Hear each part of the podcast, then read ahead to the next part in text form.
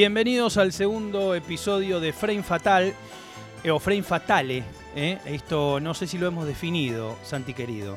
Hola, Sebastián, ¿cómo te va? No, no lo hemos definido. A mí me gusta más Frame Fatal. Claro. Pero Frame Fatale tiene lo suyo, ¿no? Tiene como el, el genio, el rey de la torta de ricota, ¿no? Frame Es- Fatale. Exacto. Eh, queremos agradecer, en primer lugar, agradecer este, la buena onda que nos han tirado, ¿no? Desde Sí. varios sectores, mucha gente amiga, así que un gracias gigantesco supongo que adherís, ¿no? Incluso de sectores que, que no pensábamos. Sí. Sí, de sectores de los sindicatos, de varios, de varios lugares que nos han. Sí, sí, sí. que La nos gente de mandado- Wokra, la gente de ATE, que nos ha mandado su, su apoyo. Su apoyo, sí, sí. Y aquí estamos en esta segunda edición donde nos vamos a encargar de la película del año 1981, Possession, o también, o también para estas latitudes, Una mujer poseída del genial Andrés Zulaski.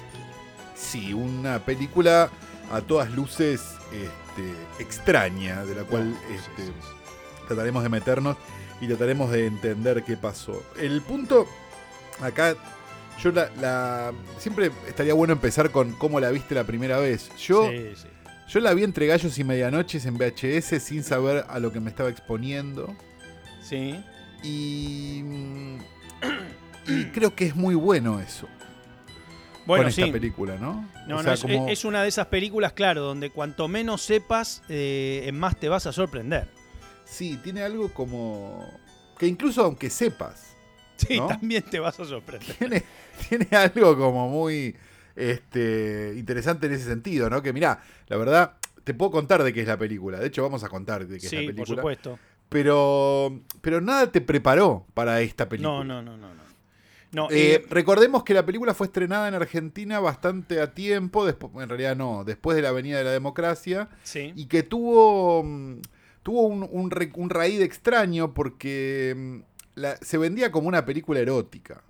Entonces terminó medio en, en los lugares donde no tenía que terminar, ¿no? Entonces terminó medio en el multicine de la Valle. Recuerdo cuando entrevisté a Fabio Manes que, que me contaba que había querido ver La Mujer Poseída porque era la última sala donde la estaban dando, en el Sí. multicine de la Valle, un- una piojera de películas porno, en aquel momento eróticas todavía, porque creo que no estaba todavía la legalización del porno.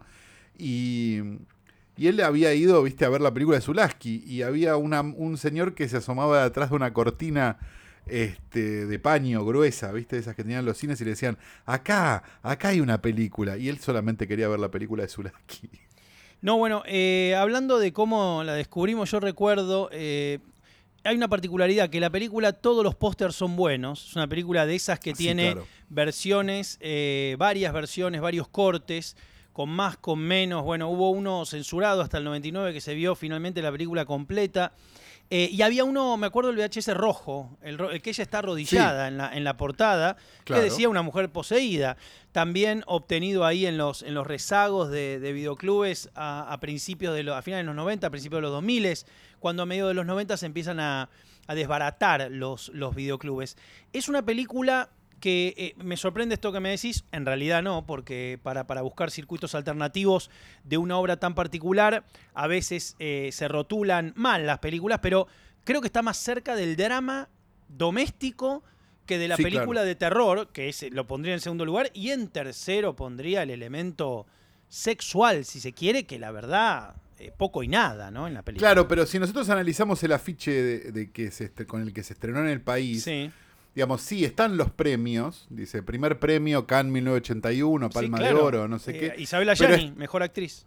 Exacto, pero está el dibujo, viste, este de, de- el, el clásico, digamos, Sí, el sí, de la sí, mujer sí, con, sí. con- como con los tentáculos esos alrededor y qué tal. Y lo que. Y tiene la, la, mm, la barrita esa que dice un primer premio bien merecido arriba de las tetas. Sí, sí. Con lo cual, por tipografía y por tipo de. Y por tipo de. mm, de campaña, yo no. No te digo que me juegue un lechoncito, pero si esto no era de condito, le pegan el palo. Lo que. No, no, no, claro. Y todos sabemos que las películas estrenadas por condito, cualquier agujero es trinchera, ¿no? Eh, hay algo, hay algo curioso, eh, bueno, en, en el. A lo que, para, para, para, Sí, déjame, sí. pero déjame agregar una cosa. Estamos hablando de, de la época del destape, estamos hablando de esa época donde las películas europeas que mostraban algo ya automáticamente entraban en otro circuito también. Entonces vos tenés una mujer poseída, sobre todo la película posterior de su La mujer pública. La, mujer, pública, Claro, con claro, Caprisky. Exacto. Digamos, El Diablo no el cuerpo. Digo, que son películas que uno lo piensa hoy y dice, son películas europeas, no son películas de coger. Bueno, Pero- gracias tía, gracias tía. Para un, claro, para Ah. un, para un público de, de ese, de digamos que estaba muy ávido, sí lo eran. No, bueno, eh, pero esto tiene, tiene una raíz. eh, vos recordá que el momento que, que se contrapone a Garganta Profunda detrás de la puerta verde de los Mitchell, Claro. esa película está en un limbo al día de hoy extraño entre eh, el art house, el porno, el intento de.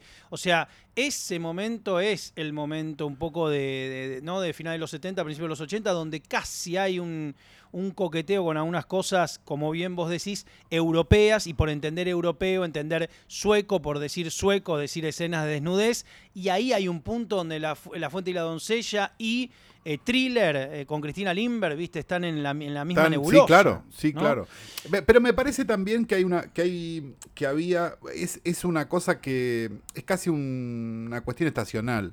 O sea, cada X cantidad de tiempo en Canes aparece una pija en pantalla. Digamos, Sí, es claro, como sí, algo sí, que, que termina pasando siempre, ¿no? Sí, sí, Y es como una provocación medio boba ya a esta altura, ¿no? Pero digo, no sé, Lars von Trier, Gaspar Noé, ¿no? Como, como los provocadores, por llamarlo el de alguna shock, manera. value, el shock value del, del mundo intelectual. de que haya una pija manera. en una proyección de Cannes. ¿Qué sé yo? No me esta- a- no creo que sea tampoco algo tan meritorio a esta altura del partido, ¿no?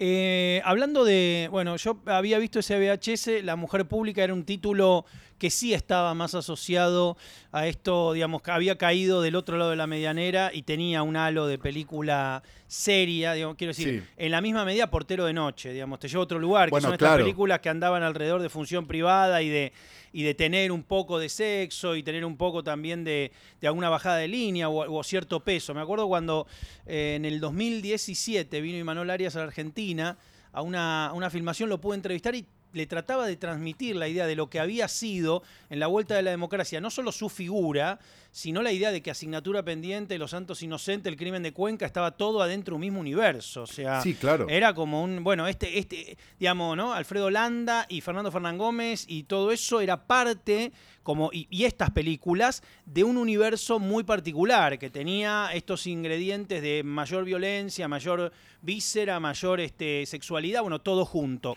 Esta Claro, pero lo que te pasaba era que Sí. en la misma, en el mismo, en casi en el mismo tiempo donde vos veías Portero de Noche, Liliana Sí. Cavani, se estrenaba Salón Kitty de Tinto Brass. Sí, claro, sí, sí, Digamos, si no había, Bueno, no había solución de Eh, continuidad bueno, entre Cali- ninguna Cali- de las dos. Bueno, Calígula, Calígula, mi, mi- mi madre fue con mi tío de los que de los que la fueron a ver Uruguay, de los que esperaron verla en salas alternativas de la costa a mediados de los 80, la versión Claro. que tenía, eh, la versión extendida con escenas explícitas, la versión recortada, bueno, todo aquello que pasó con, con Calígula, ¿no? Porque Eh, recordemos, para los que no lo sepan, sí. que el porno, como tal, se liberó primero en Mar del Plata y Sí, en claro, ciudades sí, balnearias. Entonces la gente hacía 400 kilómetros Para ver Calígula. para ver Calígula.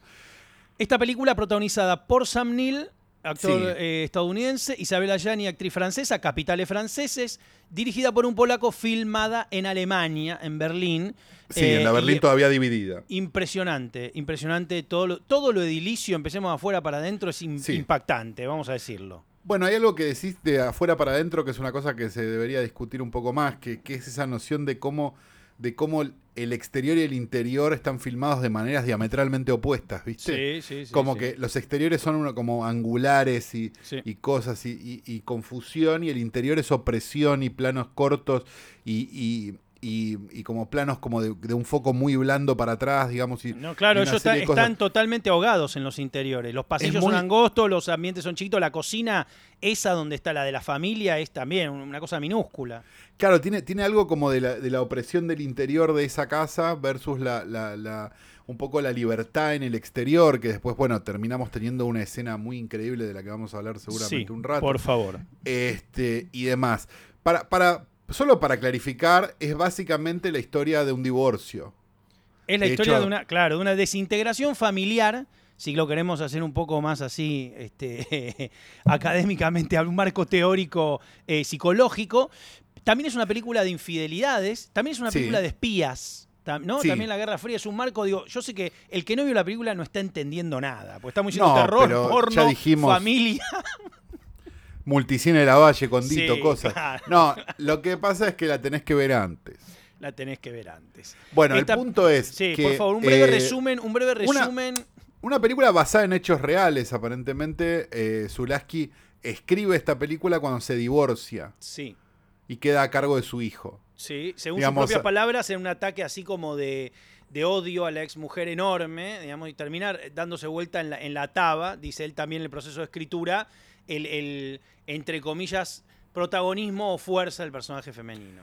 Exacto. Eh, aclaremos, digamos, qué sé yo, no sé, si la verdad se tendría que haber eh, separado cada dos años Zulaski, si iba a hacer una película así cada vez, ¿no?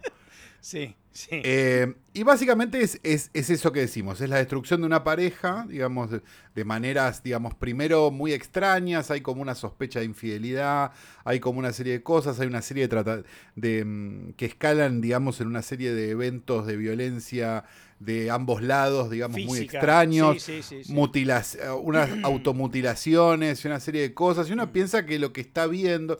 Lo interesante que tiene, me parece, por sobre todas las cosas, una mujer poseída es que vos nunca sabés lo que estás viendo. O sea, No, vos no, siempre claro, estás claro. frente a algo que suponés, porque las películas en general te dan una serie de pistas donde vos decís, bueno, ah, esto es una comedia familiar, o ah, esto es tal cosa, o ah, el tono es este. Digamos, dentro de los primeros minutos en general se setea el tono, ¿no? Entonces te, te van a decir, bueno, este es el bueno, este es el malo, acá pasa esto, vos vas a querer que este gane, vamos para adelante.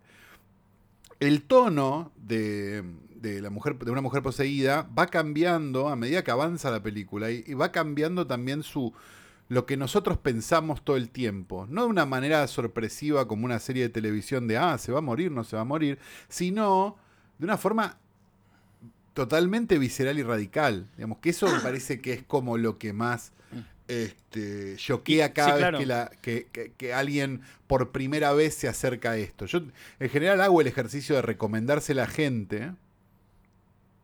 Y mi único. Y lo, lo único que les digo antes de verla, no digo nada. Digo, mira esta película. Y lo único que digo es. Espera.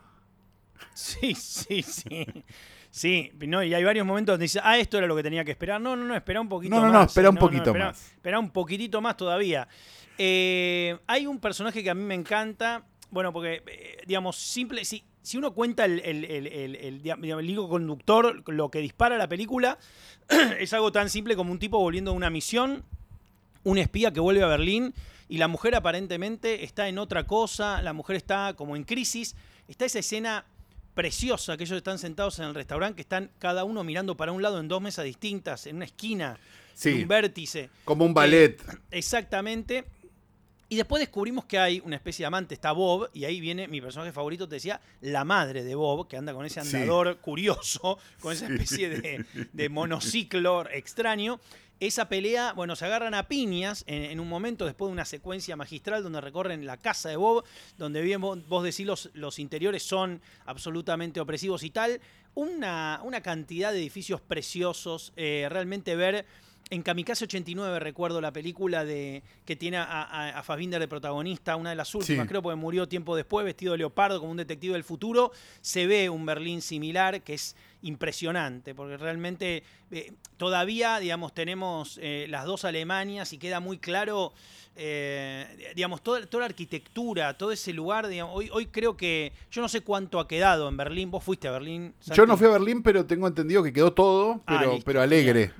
Claro, claro, no con, no con ese sentimiento que no te dan ganas de estar. Hay momentos que No, claro, es igual, desastre, pero venden claro. lates.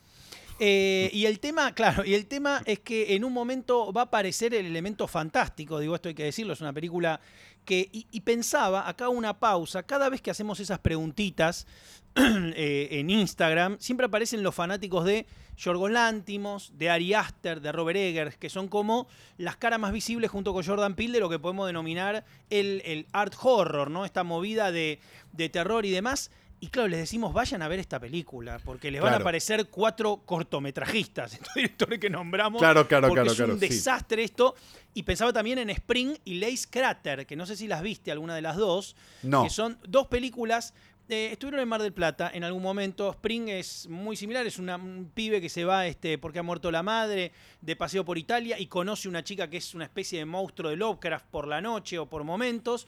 Y Lace Crater es una piba que tiene un, un date, una cita eh, con un fantasma. Se enamora de un fantasma muy parecida a Ghost Story, pero una Claro. cosa más, este, como más parecida a esta película, digamos, donde. Pero, pero todo esto que estoy mencionando, estas dos películas, incluyendo a estos directores, es como si acá estuvieras viendo esto es con balas de verdad. O sea, es todo lo mismo a lo que está. ¿A dónde queda el faro al lado de esto? Una película que nos encantó, eh, por otra parte. No es que le estamos pegando a estos directores, pero digo, uno piensa en el faro como algo de edgy. No, miren una mujer poseída y van a decir, ah, no, no, hermano, no vi nada. No había El faro la de Miñona, ¿no? Claro, claro. Pero tiene algo de eso, ¿no? Es como haber visto dónde comienza con, con el, con elemento fantástico un poco de, de estos directores. Claro, y lo, y lo que nos vamos a encontrar cuando vayamos a, conforme avance la película, es, como vos bien decías hace un minuto, con el elemento fantástico, por un lado, esta idea de que este amante que ella tiene es en realidad un monstruo Un al que ella sí, sí. alimenta y con el que ella coge. Sí, eh, la vemos, vemos es- la, la vemos hacerlo. Monstruo extraño y tentacular, creado, Sí, por cierto, por Carlos Rambaldi, que Carlos al, año siguiente iba a ser a E ET. A ET y a King Kong había hecho, sí, sí. Claro, pero, pero la, la- la dualidad, ¿no? De, de alguien que en el 81 hace el monstruo de Possession, Sí. que se coge a Isabel Adjani Y, y, y al año Spielberg, siguiente diciendo, Spielberg, hace diciendo, ET. este, eh, Spielberg diciendo, este es nuestro hombre. Claro, que le prende el dedo, a ver, a ver cómo le prende el dedo. Bueno, eh, hay algo este, muy increíble de eso. Lo, lo interesante también es que la película no lo esconde tampoco, porque viste que, que al sobre títulos del principio, yo viéndola por segunda vez, o en, otra- en otras ocasiones, lo que me llamó la atención es que justamente en los títulos del principio dice y, y como- Criatura, claro. criatura cuando- a cargo sí, sí, de sí. Carlos Rambaldi. Vos decís, ¿qué criatura? Claro, no estoy viendo una de Casabets, no estoy viendo... Claro, no Claro. estoy viendo, exacto, no estoy viendo Husbands de Casabet. No. No, no estoy viendo Husbands de Casabet. Estoy viendo algo más parecido a Alien en un momento, ¿no? Eh, hay un momento. la mm, Isabel Ayani ganó la Palma de Oro de Cannes a mejor actriz y bien merecido que se lo tiene porque eh, creo que de eso querías hablar. El trabajo de ella es eh, una cosa Yo- descomunal, eh, Yo considero, de verdad, ¿eh? lo digo con todo, el- con, esto lo digo sin miedo, ¿eh? no tengo, sí, ningún- sí, no tengo miedo a nada. Yo, Santiago Calori, considero que la actuación de Isabel Adjani en Una mujer poseída es, sin lugar a dudas, no probablemente, sin lugar a dudas, la mejor actuación de la historia del cine. Bueno, bueno, muy, pero muy fuerte. Vos ent- entendés que está, el título es muy fuerte. ¿eh? Vos entendés, no, pero digo, entendamos una cosa. La o escena sea, del, lo con que- solo la escena del subte. Con, con solo solo la la, escena- la del subte. Lo que ella hace en la escena del subte es, Sí. inca- o sea, es una cosa que solo ella puede hacer y que solo puede pasar adentro de esta película. No, es, o sea- es impresionante de verdad. La verdad que sí, es impresionante. impresionante. Y de verdad, porque digo, hoy por hoy estamos como, si vemos, si hacemos una recorrida larga de actuaciones memorables, lo único que vemos es gente llorando. No, no, claro. Acá hay un compromiso, pero eh, te, te sumo esto. Yo coincido en que es descomunal, de- pero realmente es descomunal y uno se da cuenta. Y sigue siendo. A mí me pasó algo que, como, como decíamos la, la entrega anterior, ven- hacemos esto y vemos las películas de nuevo. Yo hacía muchos años que no la veía la película y, loco, me, me impactó. Me impactó de nuevo. Dije, O esto sea- es una salvajada. ¿eh? A mí, lo- a mí lo que me pasa con, con la película es, que- y específicamente con la secuencia del subte, que para mí es lo mejor que tiene la película, sin Sí, dudas, sí. al margen de las sorpresas y de las cosas, digo, del monstruo, las cosas, no sé qué. Lo, lo que a mí me pasa con la escena del subte es que hay, un- hay, una, hay una frase en inglés, en realidad esto es una chotada, porque viste que es como siempre Sí, hablar en inglés. sí, sí. Pero los yankees tienen una frase muy buena que es you can't unsee, ¿no?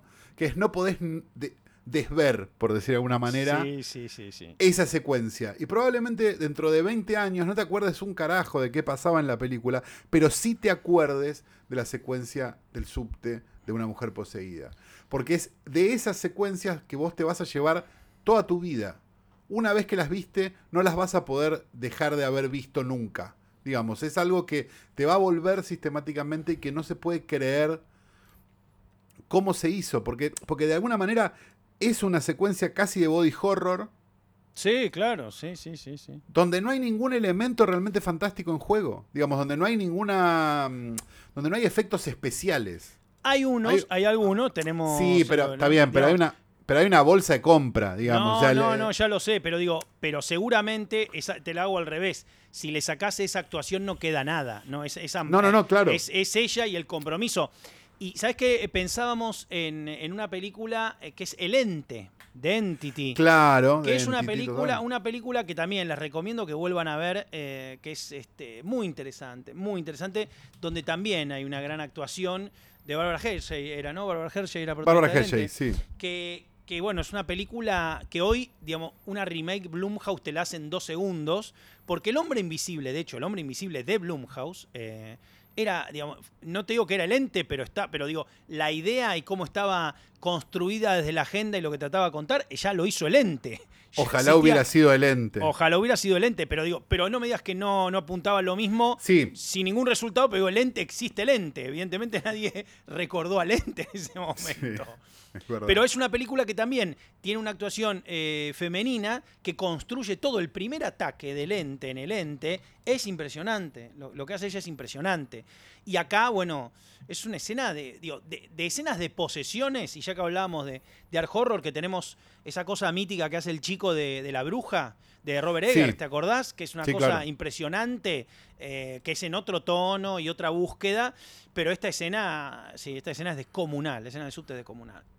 Y me parece que, que también setea un poco el tono de lo que va a venir después, porque ni siquiera, viste que hay como una cosa donde decís, bueno, ah, era esto lo que tenía que ver, que lo vi, estábamos jodiendo hace un sí, rato, sí, ¿no? sí, sí. Eh, y llega incluso a sorprender inclu- más. Para, a mí, digamos, tiene, tiene, tiene un, para mí tiene, decir que tiene un problema una película de Zulás que es un hija putés, ¿no? Pero, Sí. digo, para mí tiene el problema de que es tan poderosa esta secuencia que las secuencias que vienen posteriores caen un poco. Sí, claro, pero estamos hablando igual en un. Pero o sea, de todas maneras, claro, no, estamos hablando de algo que de una proporción increíble. Leí por ahí una vez que me y me parecía como una cosa interesante que es que Zulaski era como un gran constructor de secuencias que unía como podía. bueno, si, lo, si pensás así, esta película incluso tiene sentido eso. Totalmente. Porque, porque eh, a ver, eh, no hay algo de continuidad y uno recuerda la película por secuencias. Cuando hablamos del encuentro y la pelea con Bob, o este, las discusiones de, de ellos incluso, porque tienen muy buenas escenas con Sam Neill. eh, ellos dos tienen muy buena química y, y quería hablar un segundo de Sam Neill. Porque Sí. ese Sam Neill que está ahí, que es muy parecido al de Demian 3, al de la última parte de la Total. profecía, Sí, no solo físicamente, sino en ciertos modos que después pierde el chabón, ¿eh? Yo decía, este, este no es el mismo tipo que uno después ve actuar, porque hasta actúa de otra manera en otras Sí. películas y queda como. Hay algo que tiene cierta ambigüedad, cierta cuestión de, de fisicalidad, cierta conducta física, que después no, no recupera más. Es raro, es raro, ¿eh? Parece otro, otro actor. Te cuesta asociarlo, no te digo a Jurassic Park, que evidentemente ya no es. No, bueno, no, claro. Incluso ni siquiera es parecida, parecido al registro que tiene en La Boca del Miedo. Película que me encanta y me encanta su actuación. Sí, sí, pero sí, no, es ese, no es ese, no, no es ese temperamento. Bueno, en Jurassic Park los monstruos lo hacían mucho menos, ¿no? No, Que, que en una mujer poseída. desde ya. Eh, la, la, mm, todo lo que es el, el trabajo de montaje de la película, todo lo que es lo que hablábamos, el uso de los lentes para los interiores, la elección de, de los interiores, cómo, cómo luce la ciudad, la ropa, la paleta, bueno, todo eso, la música, todo eso es increíble. Si bien uno se da cuenta que es una película de principios de los 80, eso es innegable, digo, nadie Sí. va a decir, digo, te das cuenta que estás viendo algo que tiene sus años, la potencia, digo, no podía dejar de pensar en qué rivaliza o qué es lo más cercano que tenemos dentro del cine. Pues eso, digo, ¿qué cine era? Acá llegó, como bien vos decías, distribuido de esa manera. Pero en Europa era una película, no sé, de Festival de Cannes. Es una película de Cannes, sí, es una claro, película bueno. ganadora de Cannes, sí, claro. Bueno, pero porque Zulaski venía de, de que lo echen de Polonia como cinco veces, no sé cuántas veces lo echaron de Polonia, pobre Zulaski. Sí. Porque sí, porque no, lo echaban a, a Zulaski de Polonia.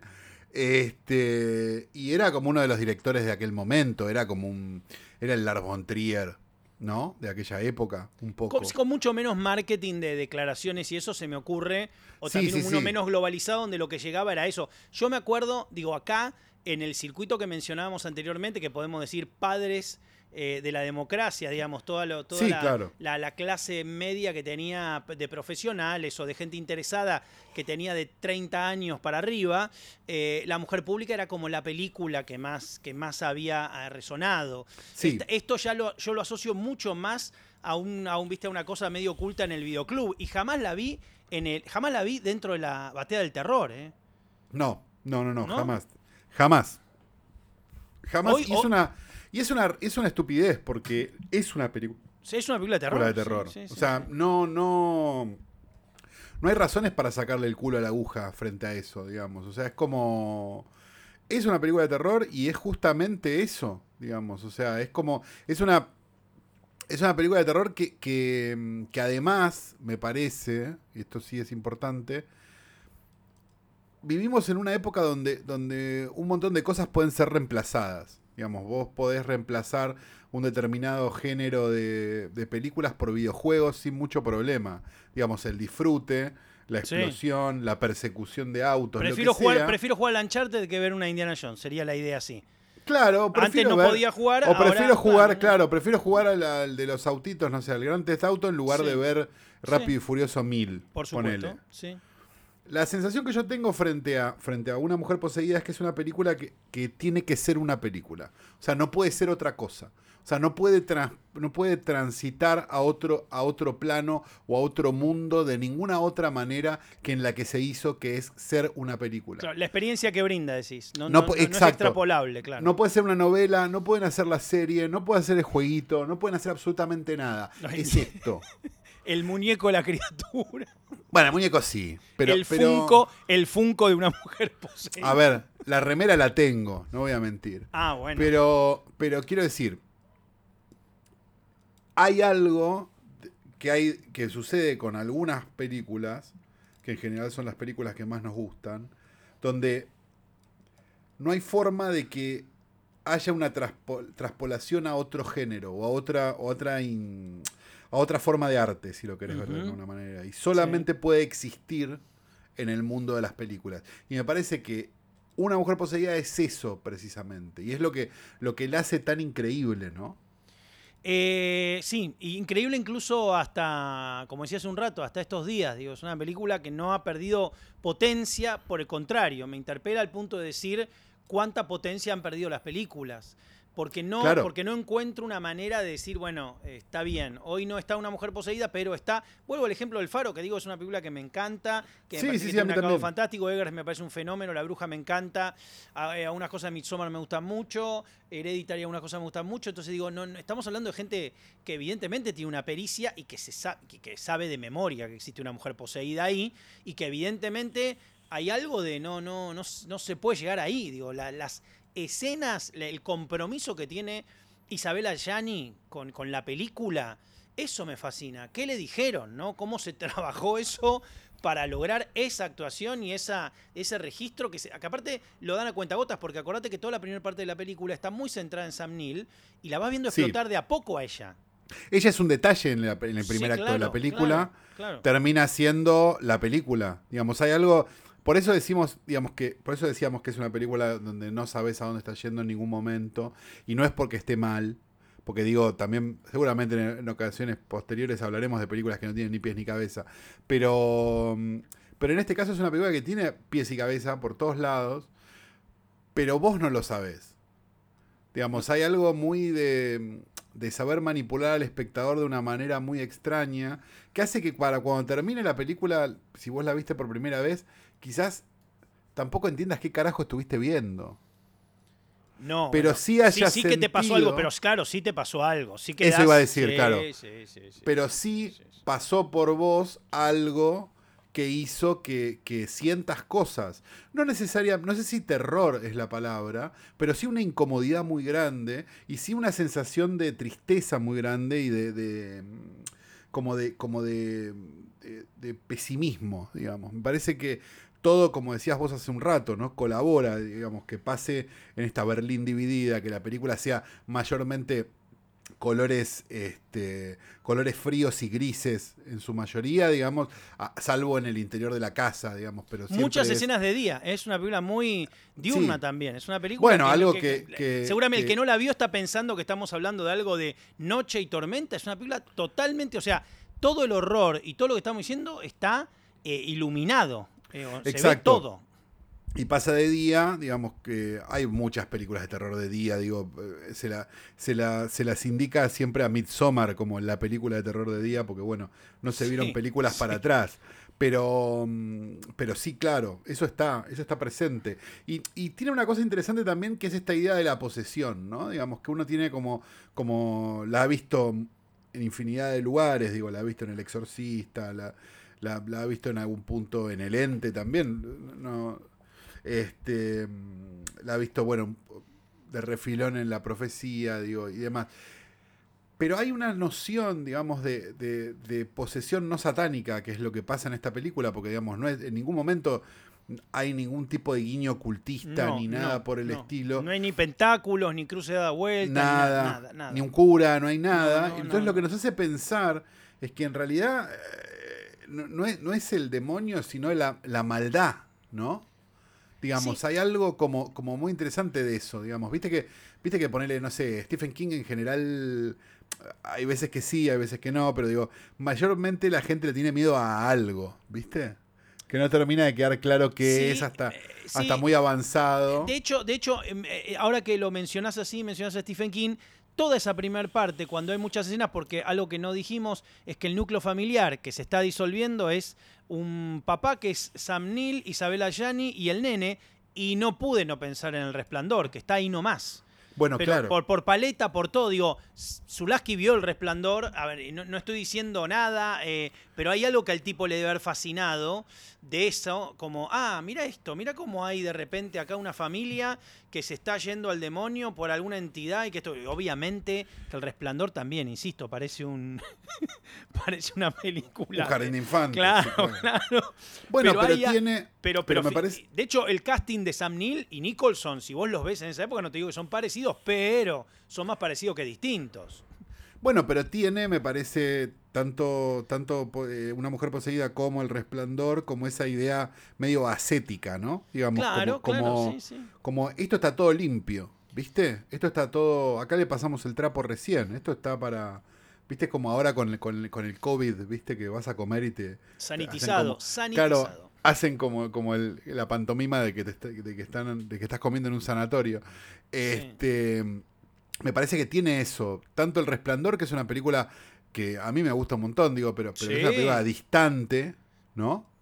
O sea, como, como, como medio. Es como, es como si Casabets hubiera hecho el resplandor, para decirlo de un modo. Es como una Claro. mujer eh, bajo influencia mezclado con el resplandor. Claro, o, o también pensarlo, incluso yéndonos más a, más a Europa, ¿no? Eh, como una de Bergman con monstruos. Bueno, También, hay- no, hay claro, por supuesto, pero, pero, pero, pero- porque uno podría decir que el resplandor es una de Berman. Claro, bueno.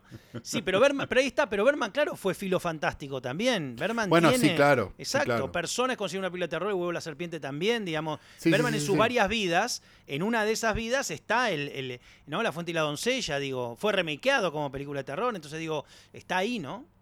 Sí, entonces, pe- pe- pero, digamos, con, con este, tomando ácido, ¿no? en el caso de Zulaski, claro, claro, claro. sobre todo. Como, Eh, hay un- bueno, un, detalle de Zulaski que un poco, un poco de ese modo medio argentino que queremos de ligar todo. La última película que hizo fue Cosmos, la novela de Witold Grombowicz, que bueno, Sí. vivió muchísimo en la Argentina, que es considerado para muchos un escritor Argentino. argentino eh, directamente, eh, que es una, si uno ve el tráiler, yo no la he visto, la película es, aparte la hizo poquito antes de morir, es como Sí. creo que es del 2015 la película puede ser. sí, y sí, sí, es, sí. eh, Yo no la vi en una- tampoco. en una novela, la última novela de Gom- Gombrowicz también, que es una, una especie para que se lo. Para, para tratar de tirarles algo similar, una especie de crímenes imperceptibles del libro de, mm, de Guillermo Martínez. Digamos, la idea de eh, la casualidad y la causalidad mezcladas y cómo se puede matar con algo que no necesita. Un policial sin policial. O sea, los límites entre lo que es un asesinato y lo que es provocar un montón de cosas que provocan un asesinato. Lo- se los digo así en general para los que quieran leer el libro, que de algún modo así muy caprichoso termina ligando a Zulaski con alguna cosa argentina. Que siempre es importante. sí, porque, siempre hay un argentino, como, como en el había- Titanic. El otro día vi una nota de una que decía, este, la actriz que, que estuvo en, y no me acuerdo cuál era la serie, y era Sí. extra. Ah, bueno, está bien, sí. Es Pero como- bueno, pero es así, es así. Qué necesidad realmente, ¿no? Ah, teniendo cosas para decir buenas del cine argentino, que seguramente en algún momento nos Sí. metamos. Este, mm, es increíble que tengamos que llegar a esto. Eh, ¿Qué cosas más podemos decir de esta película como para... Recomendarla muchísimo, para cerrar, recomendarla muchísimo. Sobre todo, y esto eh, porque cada vez que hacemos por separado, ¿no? En nuestras cuentas de Instagram, las preguntas de Preguntame lo que quieras, aparecen mucho los nombres de Ari Aster, de Yorgos Lántimos, de Robert Eggers, de, de Jordan Peele, de estos directores que tienen digo, esta especie de cosa del terror con culpa, no ellos, sino cómo el medio los, los pone en un lugar que Bueno, es una película de pero terror. ahí- de- Está bien, pero ahí, pero ahí eh, eh, deberíamos entrar en una breve discusión sobre Por el tema. favor, ¿no? adelante. que es toda esta idea del post-horror, toda esta idea del, del horror elevado, como Art horror, decir, sí, art el art horror y demás, que a mí la verdad me tiene los huevos secos. No, no, Eh, claro, pero no por los directores, que se No, no, no, también, ellos no tienen la culpa, no, no, no, sí. ellos no tienen la culpa y ellos hacen las películas que hacen y sucede que otra gente los pone en una bolsa, digamos. Sí, claro. La misma gente que, que nunca entendió al cine de terror como, como, como un arte que es, Claro, digamos, claro, igual, de supuesto. igual de elevado que las mierdas que te tratan de vender de, de cine de latitudes, digamos. Ah, Sí. Hay como... Y lo, lo decimos hablando de una película francesa dirigida por un polaco, ¿no? Digo, también es importante aclararlo porque si no te Sí. ponen al toque del lado de Rambo. El punto... Y la diferencia que existe entre ustedes y nosotros es que nosotros vimos Rambo y también vimos las que ustedes ven. Desde ya. Pero bueno, la El recomendamos punto es, no, Sí, pero para, no, lo que, lo que Sí, quería sí, decir es, el punto es que el elevated horror, el post-horror, el horror de arte o como lo quieras llamar, no es más que alguien queriendo no quedar mal frente a nunca haber visto lo que tendría que haber visto porque es su obligación. O sea, a mí me da la sensación de como un sector de la crítica desdeñó el cine de, de terror y de Claro, género en sí. general durante muchísimos años, por como una cosa menor, como una boludez, como un no sé qué, como un no sé cuánto, mientras se cambiaba la toallita con el país que, que, que viniera en gracia ese año, y así nos comimos pijas como la filmografía de Zhang Yimou, La ¿no? fiesta de. Babette. La fiesta de La Babette. fiesta de Babette, este, no sé, Sí, un montón sí, de cosas sí, que al día de hoy si las ves, la verdad es mucho Jean- mejor Jean pegarse un escopetazo. Manón de Jean Manantial. de Floret, Manón de, Manón de Manantial. Santi. Eh, me, me permito agregar Farinelli, ¿no? Sí, sí. Eh, y una serie de cosas, la filmografía completa de Peter Greenaway. Cristo se detuvo en Éboli. Cristo se detuvo en Évoli, Amanece que no es poco. Jesús de eh, Montreal, Jesús de Montreal. Jesús de Montreal. Todo bueno, eso es de una misma, todo eso es de una misma época aparte. Todo lo que estamos diciendo es de una misma época y conocemos muy bien al público y la prensa que construyó estos títulos que estamos diciendo. ¿eh? Exacto, todas películas con que si laureles, vos- películas con laureles en la ficha. Pelicu- Exacto, películas con la en la ficha y películas que si vos me preguntás a mí, no me acuerdo, entre- sí. entre- primero no me las acuerdo, pero si tuviera que volverlas a ver, sinceramente prefiero pegarme un escopetazo en el medio del ano. Te vas, esta a, te vas gente- a lastimar antes de la- llegar al escopetazo. La misma gente, sí, porque soy muy torpe. La misma gente que nos hizo creer que Cristo se detuvo en Éboli era una película realmente importante, fue la misma que al mismo tiempo estaba, estaba diciendo, ay, mirá si voy a ir a ver Noche Alucinante de Sam Raimi. Bueno, Claro, claro. Esa gente, con esa culpa y sobre todo con esa ignorancia, es la que hoy dice, no, el cine de terror ahora es otra cosa. No, papi, el cine de terror es igual que siempre. Y ejemplos de post-horror existieron desde que existe el cine de terror. Bueno, este- Lo que esta pasa es que película- nunca te esta película- detuviste claro, a verlas. Esta película es una es, es la confirmación total de esto, porque aparte era, era tan rara que no la podía agarrar medio nadie. Hoy estaba hablando de Kaneto Shindo, director de Onibaba y Kuroneko. Sí, Kaneto claro. Shindo que se dedicó a ser director hacia adentro en Japón, mientras que Kurosawa era director hacia afuera, fue reconocido, y esto también está fechado, el momento que empieza la cultura de DVD, que es mediados, de los, mediados a finales de los 90, cuando empieza Internet coincidentalmente, eh, Sí. ese director re- redió, Onibaba aparece ahí, en el radar, rescatada por alguna de las películas de Something Weird y después agarrada por Criterion, pero digo, hay todo un mundo de distribución que da a conocer directores increíbles, increíbles, algunos en la línea fantástica, otras en el filo fantástico, filo terror, pero que proviene justamente de esta especie de arqueología que se hace eh, con el DVD, digo, que es, es, inevitable lo que pasa en ese momento. Hoy, a, a, lo que pasa es que uno dice, ah, pero esto fue ayer, no fue ya hace, hace varios años, hace 30 años. Eh, y ahí empieza, y ahí empieza una revisión que, bueno, trajo y puso en el radar incluso títulos como este que estamos mencionando el día de hoy. Porque las películas no existen solas, no es que solo aparece algo. Digamos, las películas son consecuencias de, de, de, hechos históricos, son consecuencias de momentos de la vida, son consecuencias de un montón de cosas que suceden alrededor. No es que es un tupper, una película, vos abrís ese tupper y está la película, ah, apareció esta película. No, de ninguna manera. Por otro lado, digamos, a los, a, a, a los, a los abanderados del post-horror y a los abanderados de, del elevated horror y la gilada, les pregunto, ¿cómo es posible que exista hoy, no sé, este, justamente las películas que veníamos nombrando, ¿no? Este, The Lighthouse o Hereditario, Midsommar o mismo The Void. ¿Cómo es posible que existan todas esas películas hoy si no existió una mujer poseída de Zulaski, por ejemplo, o de Entity, o ese tipo de cosas? ¿Cómo es posible que eso pase? Que es un Eh, milagro. No, no, no, para nada. Apareció una película, bajó una cigüeña y dejó una película de Ari Aster. No.